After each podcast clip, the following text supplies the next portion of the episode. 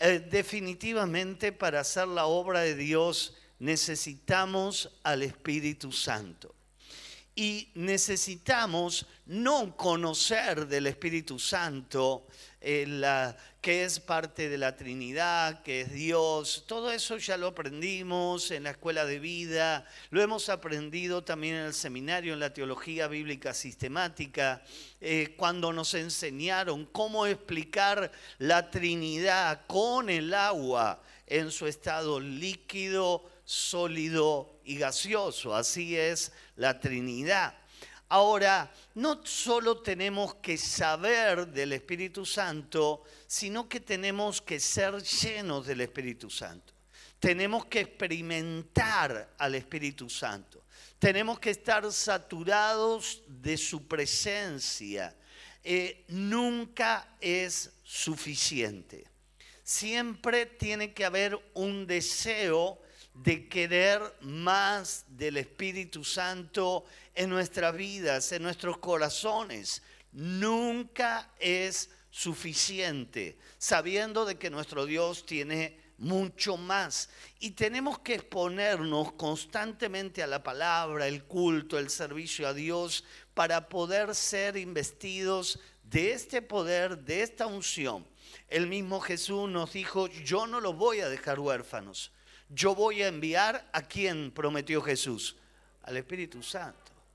Y Él estará con ustedes todos los días hasta el fin de los tiempos, hasta el fin del mundo. El mismo Jesús dijo, separados de mí, nada podéis hacer. No podemos servir a Dios sin la llenura del Espíritu Santo.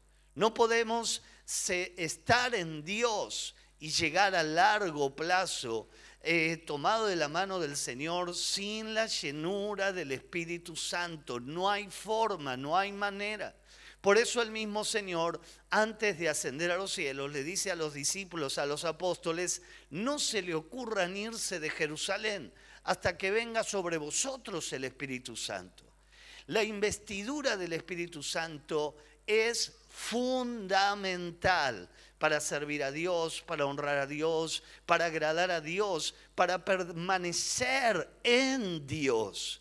Muchas personas que no lograron permanecer en Dios, tal vez fue porque nunca estuvieron llenos del Espíritu Santo.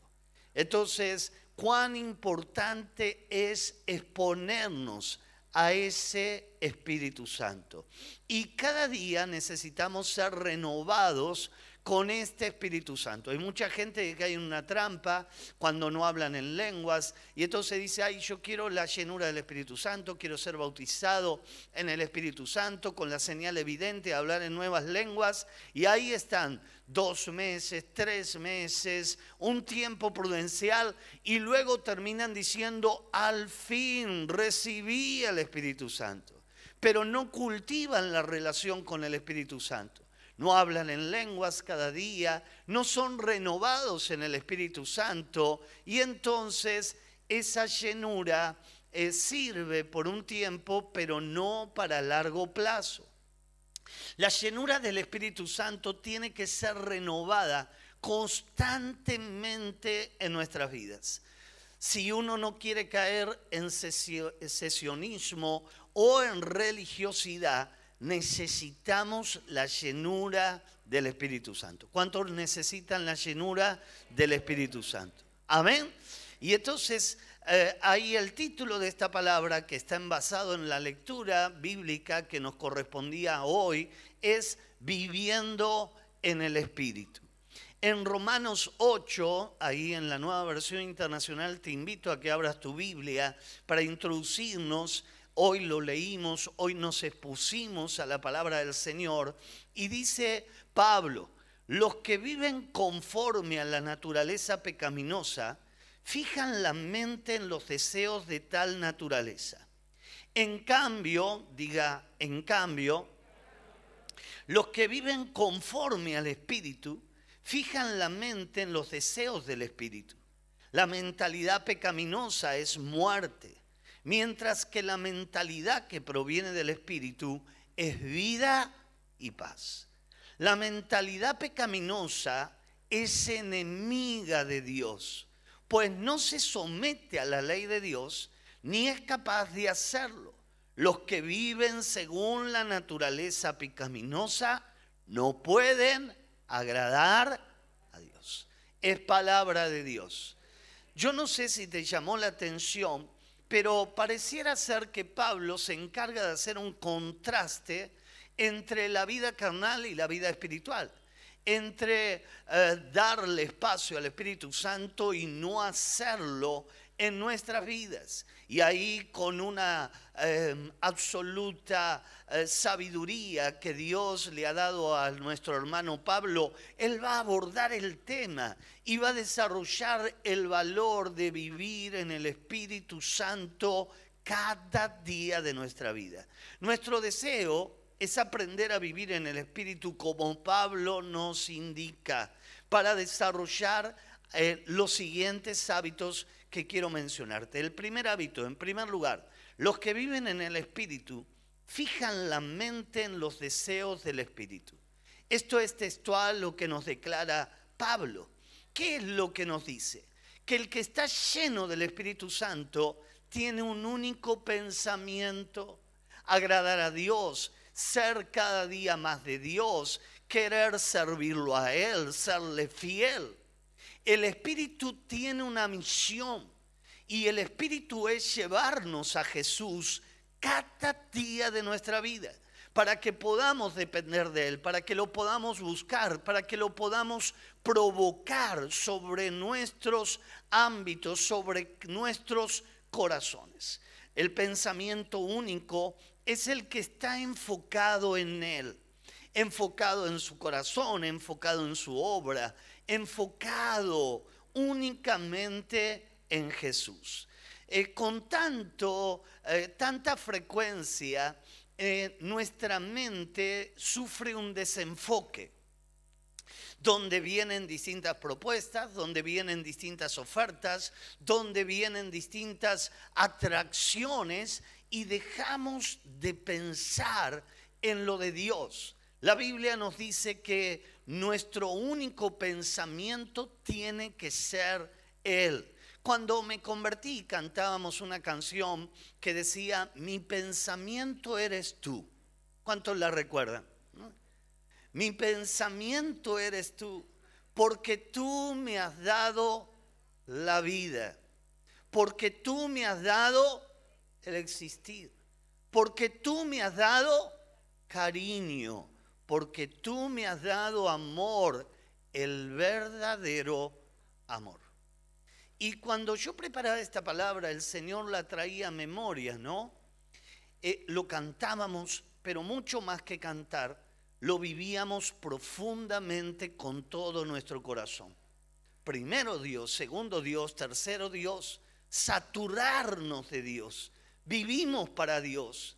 El mismo apóstol San Pablo dice, para mí el vivir es Cristo. Y esto es el deseo del corazón de Dios que vos y yo podamos vivir en el Espíritu para que nuestro pensamiento de continuo esté puesto en el autor y en el consumador de la fe. Cuando pensamos en Él, todo gira en torno a Él. Cuando pensamos en Él, todo cambia. Cuando pensamos en Él, siempre vamos a encontrar la salida a nuestros problemas, a nuestros conflictos, a toda situación por la cual tengamos que vivir o nos toque atravesar. Cuando pensamos en Él, Él nos guiará a sus buenos deseos. Esto es lo que declara el apóstol San Pablo. Dios tiene deseos para cada uno de nosotros. Y la Biblia declara de esta manera y dice, yo tengo deseos de bien y no de mal. Yo tengo deseos de que seas prosperado, de que tengas salud. Este es el deseo del corazón de Dios. Ahora cuando tu mente no se satura de él, entran pensamientos y dudas. ¿Será que Dios quiere que sea feliz? ¿Será que Dios quiere que prospere? ¿Será que Dios quiere que me vaya bien? ¿Será que Dios quiere que en todo lo que emprenda tenga buen éxito y tenga buen ánimo? Y entonces ahí la duda se apodera de nuestro corazón y cuando la duda entra en nuestro corazón invalida la fe. Sin fe es imposible agradar a Dios. Sin fe es imposible ver milagros de Dios sobre nuestra vida.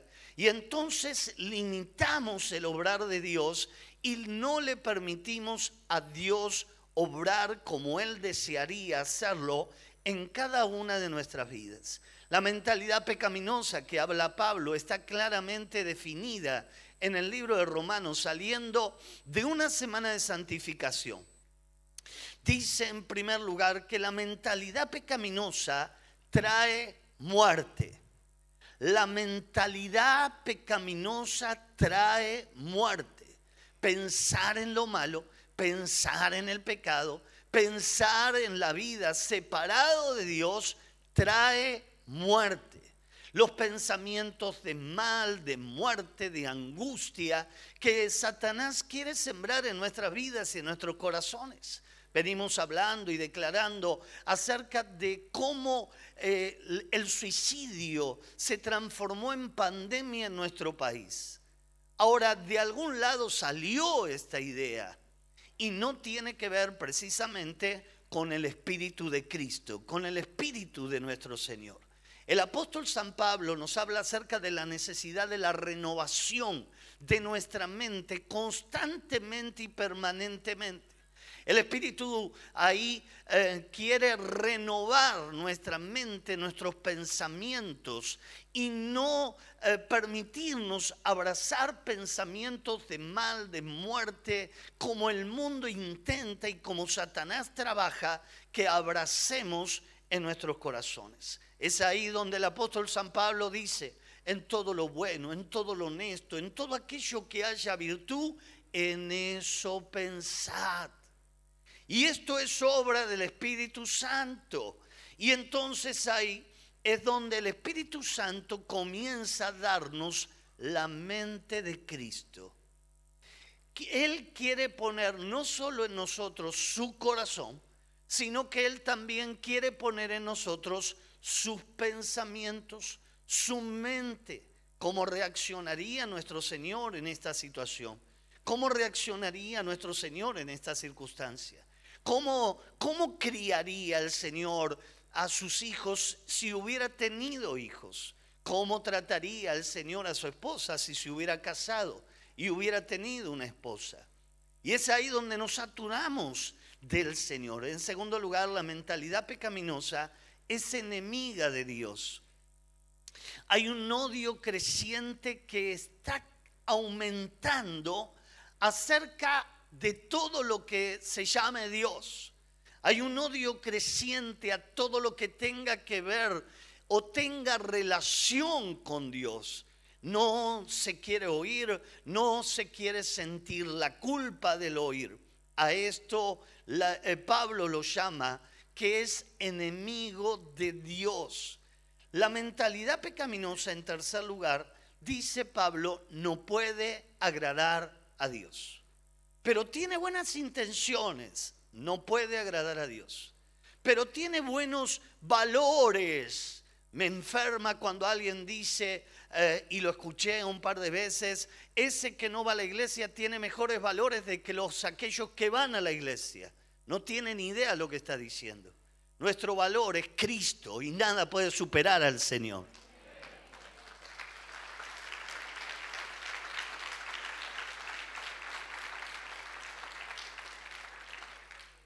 Todo se enfatiza en satisfacer el ego. Todo se enfatiza en mirar el ombligo. Todo se enfatiza en sus propias necesidades. Primero yo, segundo yo, tercero Dios. Y entonces Dios, ¿dónde queda en nuestras vidas?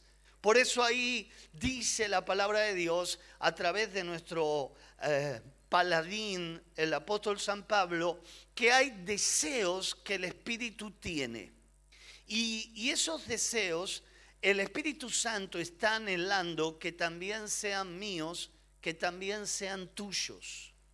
Que haya una armonía entre sus deseos y nuestros deseos, entre sus anhelos y nuestros anhelos. En segundo lugar, los que viven en el Espíritu transmiten vida y esperanza. Romanos 8:10 declara, pero si Cristo está en ustedes, El cuerpo, ¿cómo está el cuerpo? Está muerto a causa del pecado, pero el espíritu que está en ustedes es vida a causa de la justicia. En un mundo sin esperanza, Jesucristo es la única esperanza. Y ahí es donde el Señor nos desafía a ser pacificadores, a no responder mal por mal. Eh, esto de poner la otra mejilla, Jesús lo dijo en serio. Pero pareciera ser que algunos lo, lo anularon de, de sus Biblias y a golpe eh, recibido, golpe dado. Y ahí entramos en peleas, discusiones. Eh, pero yo no le golpeé, pero anda en pelea, porque usted no está dispuesto a poner la otra mejilla. ¿Por qué los matrimonios están en la crisis más grande, tal vez desde la misma concepción del matrimonio? Porque no hay matrimonios dispuestos a poner la otra mejilla.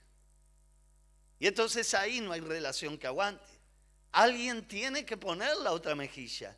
Pastor, siempre tengo que ser yo. Mira, te quiero decir lo que dice la Biblia. Bienaventurados sos. Cuando por causa del Evangelio tenés que poner la otra mejilla por el Señor, porque el Señor lo hizo primero y lo hizo por vos y lo hizo por mí, y como cordero fue llevado al matadero y en presencia de sus angustiadores no abrió su boca. Si Jesús lo hizo primero, yo tengo que seguir su ejemplo. Cuando morís, gana tu familia, gana tu matrimonio, gana tus amistades, ganan tus relaciones. Saber colocar la otra mejilla. Te quiero hacer una pregunta fuerte, pero confrontativa a la vez. ¿Cuándo fue la última vez que pusiste la otra mejilla? ¿Lo tenés presente? ¿Lo recordás? Si no lo podés recordar, algo está funcionando mal en tu relación con el Espíritu Santo. Poner la otra mejilla es un mandato de nuestro Señor. Morir, poner la otra mejilla, no entrar en discusiones, en peleas absurdas, saber perdonar.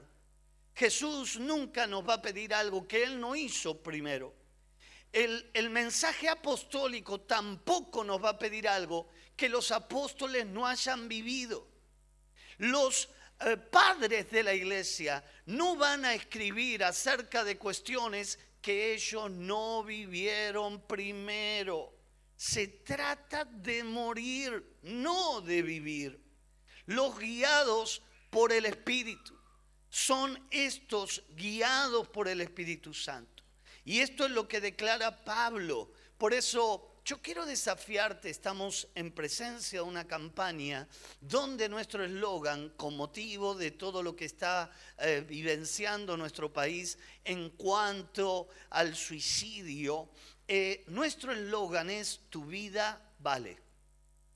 Pero nuestro eslogan no solo queremos llevarlo en la dirección de aquellos que están en depresión, angustia o están pensando en la muerte antes que en la vida, sino también en aquellos que están sumergidos en la droga, en el alcohol, en los vicios. Queremos decirle, tu vida vale, no la malgastes, no la eches a perder. Aquellos que se regalan al placer, Aquellos que se regalan, eh, regalan su corazón y se venden, ahí hoy están con una persona, mañana con otra, mañana con, otra, y, y nunca, nunca logran la estabilidad. Tu vida vale, le vamos a decir a las chicas, no te regales, no te regales, tu vida vale. ¿Y qué es lo que la gente puede decir? ¿Qué es lo que le da valor a mi vida? Cristo es el que le da verdadero valor a nuestras vidas. La opción no es el suicidio. La opción no son las drogas. La opción no es el alcohol ni el juego. La opción se llama Cristo. Amén. Por eso estamos entrando en una campaña que nos va a llevar 10 días. 10 días donde vamos a decirle a todos los que Dios ponga en nuestro camino, tu vida vale. Y a partir de ahí será la excusa para que le hables del amor de Cristo. Eh, preparamos unos señaladores, a ver si me pueden ayudar a repartirlos, por favor Silvina. Ahí tenemos unos señaladores, rápidamente tal vez pueden ayudarnos también a repartirlo con mayor rapidez, donde este, este señalador, la idea es que vos tengas presente este señalador y, y podamos hacer algo intencional. Tenemos un Dios que es intencional. ¿Cuántos dicen amén a eso? Dios te buscó de manera intencional. Dios te llamó de manera intencional. Alguien un día te puso en un listado de oración y vos nunca lo supiste. Alguien un día te habló de Jesús. Hoy pasaba con mi hija, ahí me estoy metiendo en un lío tal vez, pero ahí pasaba con, con mi hija que aprendió a manejar, sacó el registro. Bueno, tremendo. Se trata de morir, amén de poner la otra mejilla. Y entonces hoy fuimos a buscar la cédula azul que le permite a, manejar y, pasamos por el, primer lugar que yo fui a buscar a Dios. Claro, hoy es un desastre ese lugar, pero un día ese lugar brilló con su gloria. Y le dije, mira, este cine que está en la calle de San Juan, eh, fue la primera vez que tu mamá me invitó a la iglesia y que vinimos a la iglesia a curiosear, a ver de qué se trataba. Em, claro, y me decía, mirá vos, papá, justo acá, mirá vos, ¿no? Un lugar que hoy no es un lugar muy lindo que digamos. Ahora, eh, de hecho todos tuvimos esta experiencia de que alguien orara por nosotros, de que alguien nos invitara a la iglesia, de que alguien nos hablara del amor de Jesús, de que alguien nos hablara de lo que el Señor puede hacer en nuestras vidas. Entonces, ¿cuántos ya tienen ahí el señalador? A ver, levántemelo. Mire, quiero que haga algo profético. Lo primero, yo le voy a dar un minuto. Ponga 10 nombres que el Espíritu Santo le marque ahora ahora mismo, no mañana, la semana que viene, no voy a ver, voy a, preguntar. Ahora, los diez primeros que Dios ponga en su mente. Esto lo vamos a empapar en oración. Y en diez días, esas almas las vamos a ver aquí en nuestras reuniones, vamos a orar por ellas, van a ser libres de todo intento de suicidio, de depresión, de toda angustia, porque nuestro Dios, el Espíritu de Dios es mayor que cualquier otro espíritu. Amén. Queremos mostrarle algo mejor y lo mejor definitivamente es Cristo. Entonces, anotá, anotá 10 personas, tal vez son discípulos que una vez estuvieron en la iglesia y vos sabes que hoy están re mal, chocados, perdidos, metidos en la droga, en el alcohol, eh, que, hicieron cualquiera. Ah, por ahí eh, es un compañero de trabajo que vos sabes que está deprimido, está angustiado, te habló de suicidio, te habló de muerte. Hay señales, indicios que anticipan la jugada de Satanás tal vez es un vecino, tal vez es un compañero de estudio ahí que está teniendo necesidad. Como nos compartía Agustina en este fin de semana y nos decía, yo salí impactada y le hablé a mi compañera de universidad y ella recibió, le hablé del amor de Cristo. El amor de Dios es lo que cubre multitud de pecados multitud de faltas, multitud de errores y el que da una nueva oportunidad, aquel que no tiene ninguna oportunidad. ¿Ya estás? ¿Cuántos ya tienen los 10? Ahí anotaron. Hermano, no, solo 10, ¿eh? no me ponga un testamento ahí, no ponga todo ahí, no me ponga toda la escuela secundaria, la división, ¿no? El cabezón, el, el, gordito, el otro y el otro, por favor, ponga con nombre propio, ame a esa gente y ore por esa gente. Si ya lo tenés, vamos a levantar ese señalador, luego vos vas a continuar. Vamos a orar a nuestro Dios. Padre, en el nombre de Jesús. Señor, esto es mucho más que un señalador. Aquí hay 10 personas, 10 almas que estamos clamando, que nos comprometemos a orar por ellos. Ten piedad, ten misericordia, sálvalos Espíritu Santo, habla sus vidas, habla sus corazones, revélales a Cristo, sácalos y líbralos de la depresión, de la angustia, de la droga, del alcohol, mm, líbralos del juego, del sexo ilícito. Señor, que ellos puedan saber que en Cristo su vida tiene valor, su vida vale más que la droga, que el alcohol, que la pornografía, su vida vale mucho más que el juego, su vida vale mucho más que pensar en la muerte y en el suicidio. Señor, tú viniste a darles vida y vida en abundancia. Oramos por estos días. Levántalo bien en alto ahora. Oramos por estos días. Señor, trae vida. Sopla vida, Espíritu Santo, sobre estas diez personas que he colocado en este señalador. Señor, y en dos semanas, el 14 y el 15 de mayo, yo quiero verlas en este lugar honrando tu nombre, recibiendo a Cristo en su corazón. Los bendecimos. Te pido que los ligues con cuerdas de amor y con cuerdas de amor los atraigas a ti. En el nombre de Jesús profetizamos sobre ellos. Tenés 30 segundos. Vos profetizás sobre ellos. Profetizo vida. Profetizo libertad profetizo liberación, profetizo que las cadenas caen sobre su vida, profetizo que abrirás puertas de las cárceles, profetizo Señor que trajiste vida y vida en abundancia. Declaro, Señor, tu palabra, profetizamos, profetizamos con fe declaro salvación sobre sus vidas. Todo lo hacemos en el nombre del Padre, del Hijo y del Espíritu Santo. Amén y amén.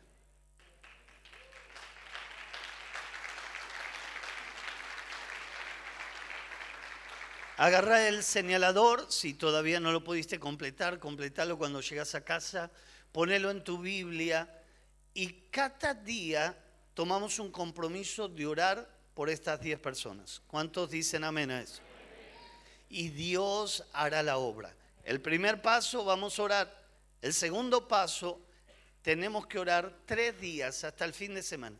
El segundo paso será el fin de semana hablarlos, mandarles, mandarles un mensaje de texto, comunicarnos con ellos, hacer una visita, em, lo que haga falta para que estas personas de tu boca sepan, recuerden que Dios los ama y ha dado a su Hijo unigénito que murió en la cruz para que ellos tengan vida y vida en abundancia. ¿Cuántos dicen amén a esto?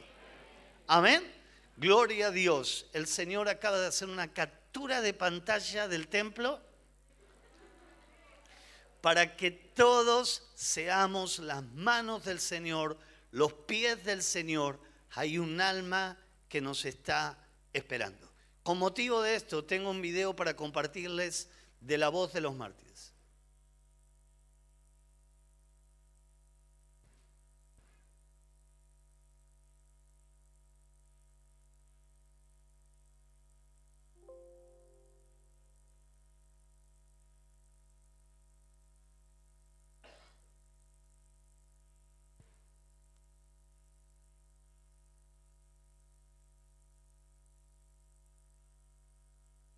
¿Está Javi o no está Silvi? ¿Está Javi? No, no está. Bueno, lamentablemente no lo podemos ver, nos vamos a quedar con las ganas. Ahí está cargando. Ah, bueno, muy bien, muy bien. Decime cuándo está, así lo podemos habilitar, por favor. Eh, tiene que ver con esto de tu vida vale. En tercer lugar, mientras se van acercando los hermanos que nos ministran en la noche de hoy, los que viven el Espíritu son hijos amados. Los que viven en el Espíritu son hijos amados. El verso 14 y 17 dice que los que viven en el Espíritu son los que pueden declarar Abba Padre. Sabemos perfectamente que la declaración de Abba Padre es una declaración muy profunda que solo los hijos pueden hacer. Y son los hijos que llaman al Padre papito mío.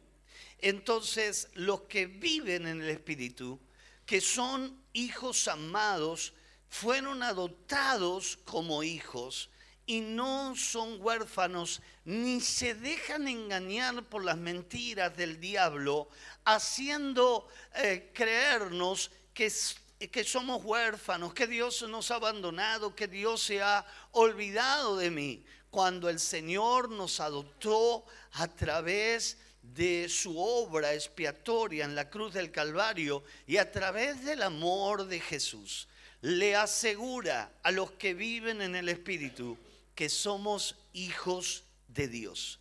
Constantemente, frente a las mentiras del diablo, esto es lo que tenemos que recordarnos y que el Espíritu nos recuerda una y otra y otra vez. Somos de Dios, somos de Cristo, le pertenecemos a Dios, somos de Él. Y esto es lo que no podemos negociar, ni podemos caer en la trampa de olvidar o dejar de lado. Somos de Cristo, le pertenecemos a Él. Y Pablo llega a decir dos frases más importantes aún. Dice que los que viven en el Espíritu, que son considerados hijos, son los que son herederos y esto es lo que declara Pablo en el libro de los Romanos. Roma para Pablo era el fin de la tierra, los confines de la tierra.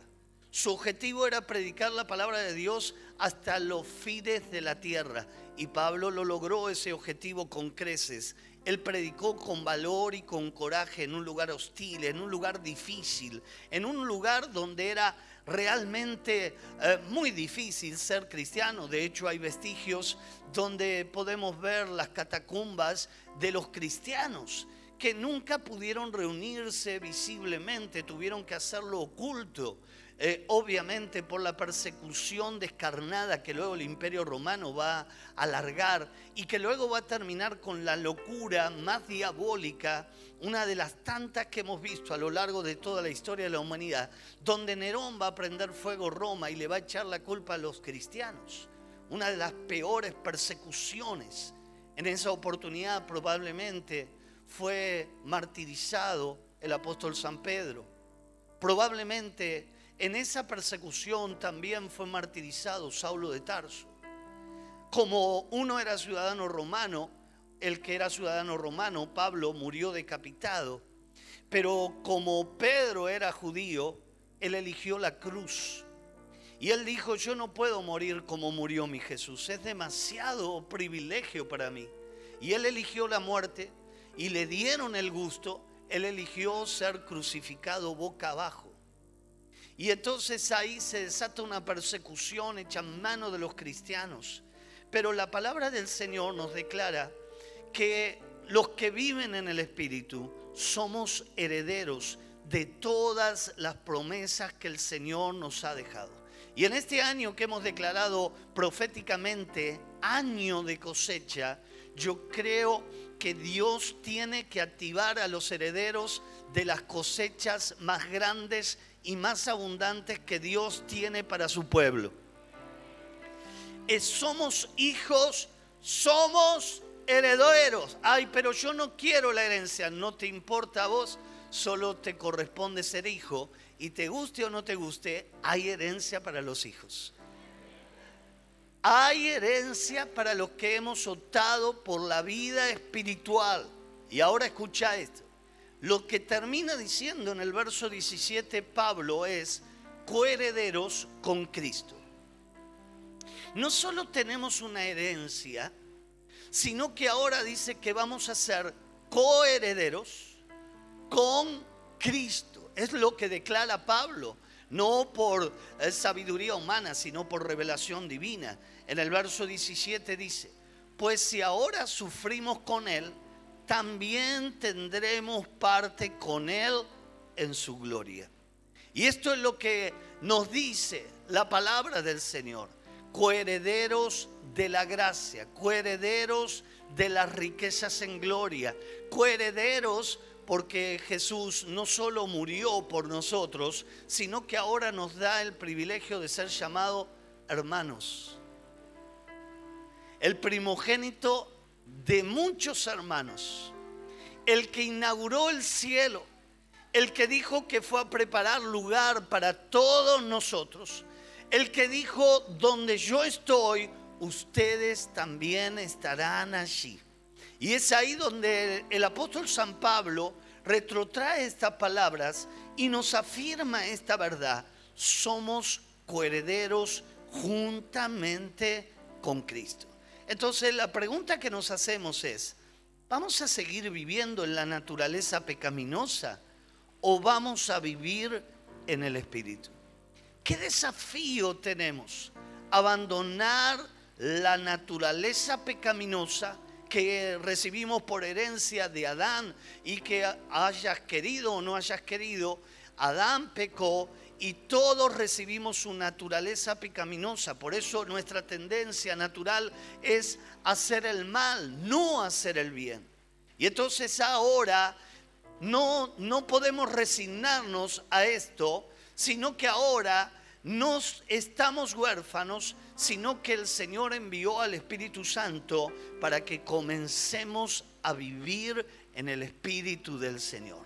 Y a través del Espíritu del Señor hagamos morir las obras de la carne, las obras pecaminosas, y podamos saturarnos de su maravillosa presencia. Vamos a ponernos de pie.